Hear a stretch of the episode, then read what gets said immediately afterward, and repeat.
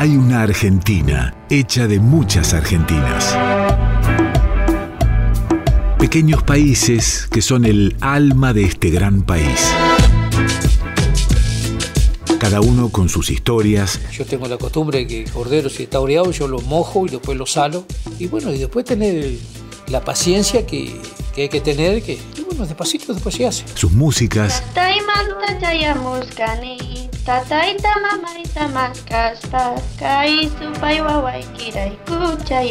Sus paisajes, sus culturas, su gente. Radio Nacional presenta Comarcas, ciclo de documentales realizado por las emisoras de la radio pública. Esta es una historia basada en hechos reales. En nuestra zona se consideraba angelito al niño o niña que moría antes del año de edad. La costumbre era hacerle el velorio del angelito, ritual que tenía sus particularidades y se destacaba por sus juegos, bailes, como un día festivo. Al angelito no se lo enterraba como la mayoría de los mortales, sino que se lo introducía en un cajoncito se lo envolvía en un lienzo, se colocaba arriba de un árbol y allí permanecía hasta que los años los degradaban. Así comienza el relato del bibliotecario y documentalista nacido en la ciudad de Gualeguaychú, Luis Luján, en su libro Ceibas, Tierra Grandiosa. La historia de Entre Ríos publicada por Arocena Editores, refiere a los velorios de los angelitos diciendo que era una costumbre muy difundida en el Río de la Plata y que duraba varios días. En ocasiones, el cadáver era prestado a otras familias, dando lugar a nuevos bailes, banquetes y libaciones. El angelito concluía su peregrinaje póstumo en una de las más altas ramas de un árbol del bosque cercano. Según la profesora María Isabel Corfield, el mito del angelito es precolombino y estuvo presente en la mayoría de las culturas indígenas de Latinoamérica. En cuanto al velorio del angelito, Julián Monzón, de Rosario del Tala, señala en su rescate de vida y costumbres de Entre Ríos en los tiempos viejos que cuando moría un chico, se amortajaba adornándolo con cintas de colores y así se velaba, muchas veces hasta que empezaba su descomposición. Estos velorios no asumían el carácter serio y apesadumbrado del de los adultos, por el contrario, en ellos rebosaba la alegría con las manifestaciones de una gran fiesta. Esta tradición no solo ocurrió sobre la cuenca del Plata, sino que también sucedía en otras partes de nuestro país y de Latinoamérica. Carlos Díez, periodista de Radio Nacional Tucumán, nos relata la experiencia en su región. En este noroeste argentino, el velorio del angelito es una cuestión muy arraigada y que tiene sus particularidades que ameritan análisis de distintos costados, distintas miradas que uno pudiera hacer a este culto antiquísimo, heredado, y que hasta 1990, de acuerdo a los estudiosos, se registra con las particularidades que tenía y que combinan lo doloroso y trágico de la muerte de un niño a lo festivo, a la interpretación que se hacía de eh, ese ángel que al no haber pecado en la tierra se, se convertía en un, en un ángel que iba a favorecer todas las prédicas y lo que se imploraba de la mediación de Dios. ¿no? Eduardo Rosenbay, en su libro Historia de la cultura funeraria del norte argentino, anota que con respecto a los el velorio del angelito se celebra su ascensión directamente al cielo y lo hacen con adornos de flores especiales, consumo de bebidas fuertes y antiguamente obligos, o sea, obligar a tomar, mientras se toma. En los valles de Catamarca y La Rioja, con cantos a lo divino en su generalidad, consultados los empleados de las funerarias, hombres que tratan a la muerte con absoluta normalidad e indiferencia, reconocen que no soportan emocionalmente un, velorio de angelitos, un velorio de niños.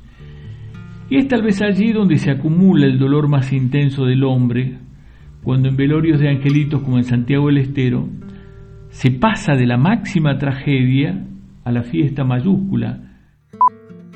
En las citas que se hacen con respecto a cómo se preparaba, porque casi siempre un angelito no iba a una sala velatoria que en ese tiempo no existían, sino que eran los propios domicilios, y en muchas ocasiones esos angelitos eran velados sobre una mesa hasta que se construía un, ataúd que siempre era de color blanco.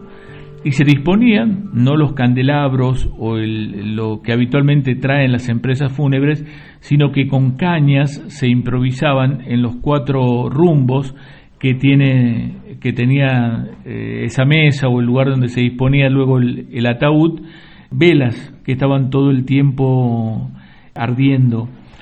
Y en el fondo, en la pared que hacía el fondo, hacia la cabecera del angelito, se colocaba una sábana blanca casi siempre, a la que pegaban con papel de cigarrillo de aquellos tiempos, papel metalizado, estrellas y también la luna, como imaginando el cielo. En algunas citas se describe ese paño blanco no sobre el fondo de la pared, sino pendiendo sobre lo que sería el lecho del angelito. Y en algunos lugares se describe el, atuendo del angelito siempre vestido de blanco, se le confeccionan las alas con cartulina y papel crepe, que bueno, es un atuendo que simboliza con más crudeza el hecho de que es un ángel el que, el que ha partido, el que va a ascender al cielo. En algunas ocasiones se habla de, que los, está velándose descalzo, en algunas otras ocasiones se, lee en la literatura del norte que le hace una especie de gorrito tipo obispo, también en color blanco. El, el, tema que circula con mucha frecuencia y especialmente los mayores lo recuerdan es que estaba prohibido para los padres llorar. Debían contenerse porque era creencia popular que al, llorar con esas lágrimas mojaban las alas del angelito, demorando su ascensión al cielo. Y de verdad en los registros siempre aparece lo festivo acompañando a estas actividades. En las comunidades que están muy arriba en la montaña y que tienen mucho frío, cuando estas muertes acaecían en el invierno, dejaban las ventanas abiertas del lugar donde era velado para que se enfriara el cuerpo de este pequeño y pudiese aguantar más tiempo, porque en ocasiones era pedido el, angelito para llevarlo a otros domicilios de los vecinos y también honrar eh, su ascenso al cielo, ¿no?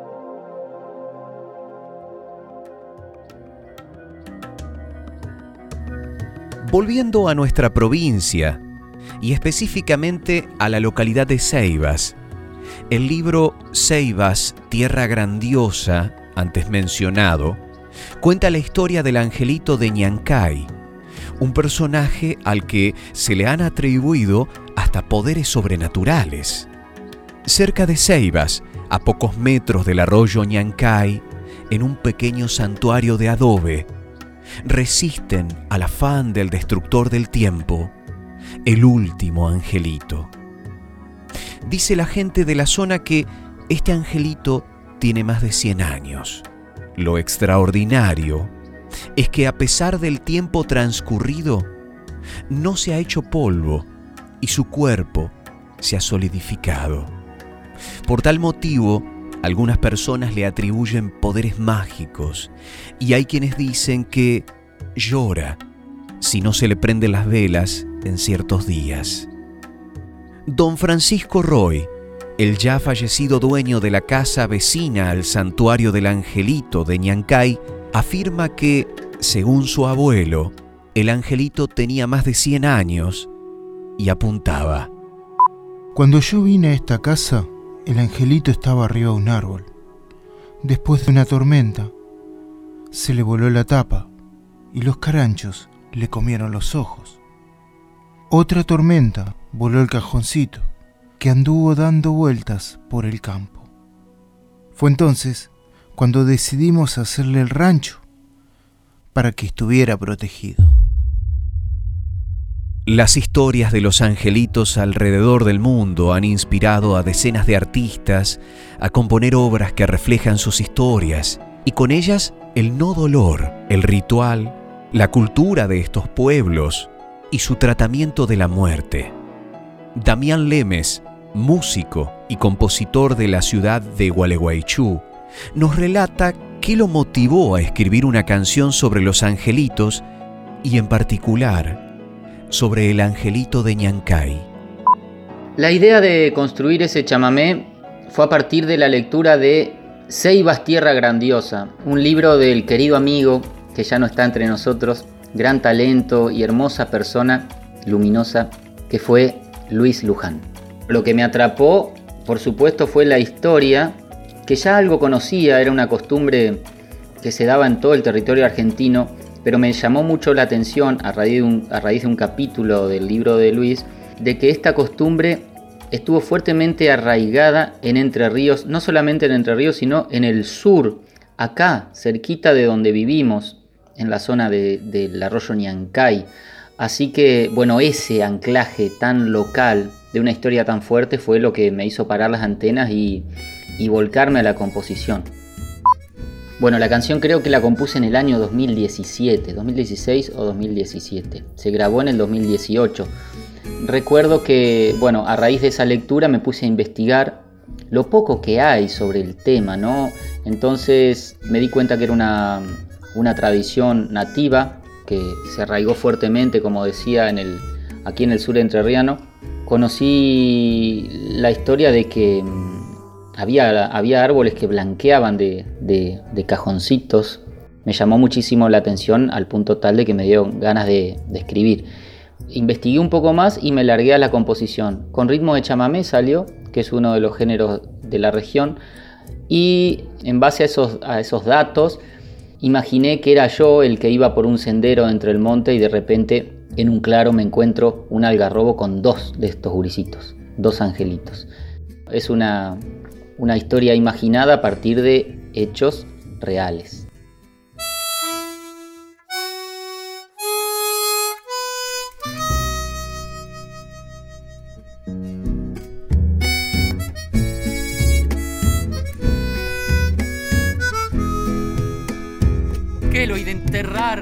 Angelito de Dios.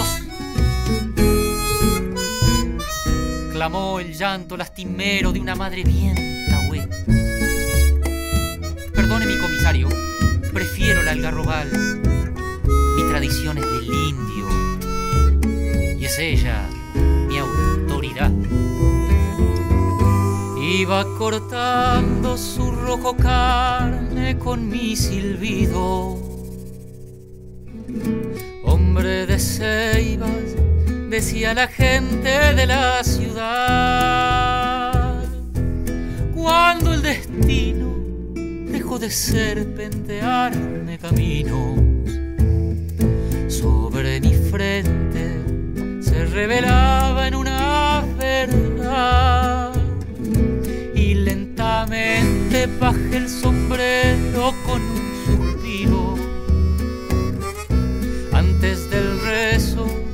iba inundándose el mirar. Dos angelitos sobre un algarro florecido, cerca del cielo y entre maderos blancos de cal. Duermen con el sol, son la presencia inevitable de un amor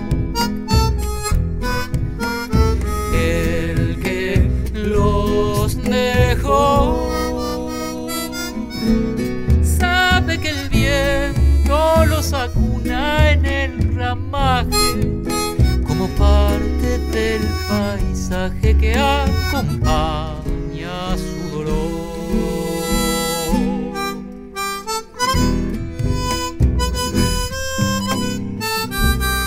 alambres de atillo, cajones, dos almas y aquel ramaje que tuvo predestinada su sabia para correr siempre joven como las muertes que ampara bajo la fronda de un tiempo de celestiales distancias. Cómo se escapa con once meses toda una vida.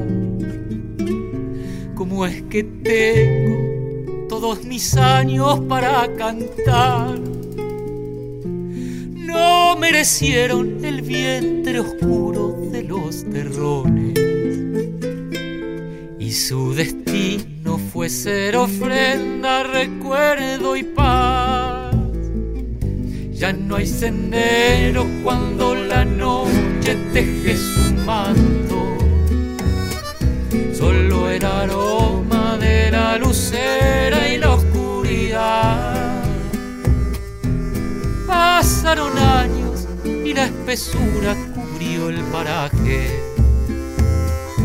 Mojón oculto de las cuestiones de urbanidad.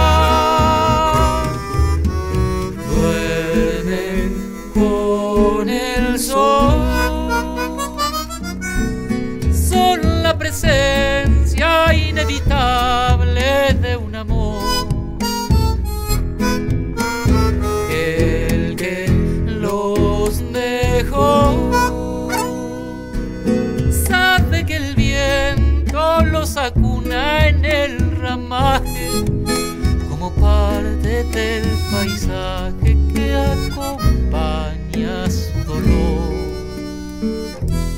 Sabe que el viento los acuna en el ramaje como parte del paisaje que acompaña su dolor.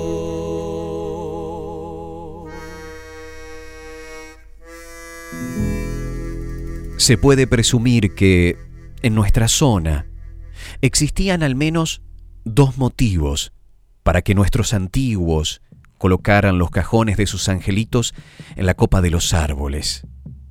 Uno sería el que plantea Lobodón Garra, cuando decía que esto se debía a que siendo angelitos debían estar cerca del cielo. El otro motivo indica que el objetivo era preservarlo de las inundaciones.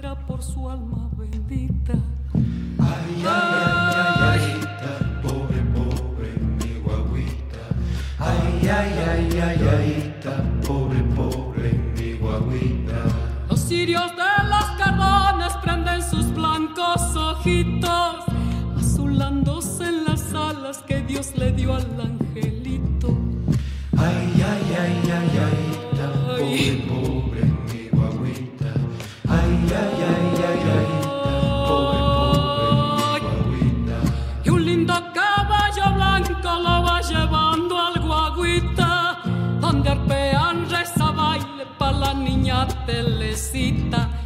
Ay, ay, ay, ay, ay, ayita, suelta el violín su llantito. Quiere ayudarme a olvidar la muerte del angelito. Textos basados en el libro Ceibas, Tierra Grandiosa, del autor Luis Luján. Nacional Gualeguaychú, el aire nuestro de cada día.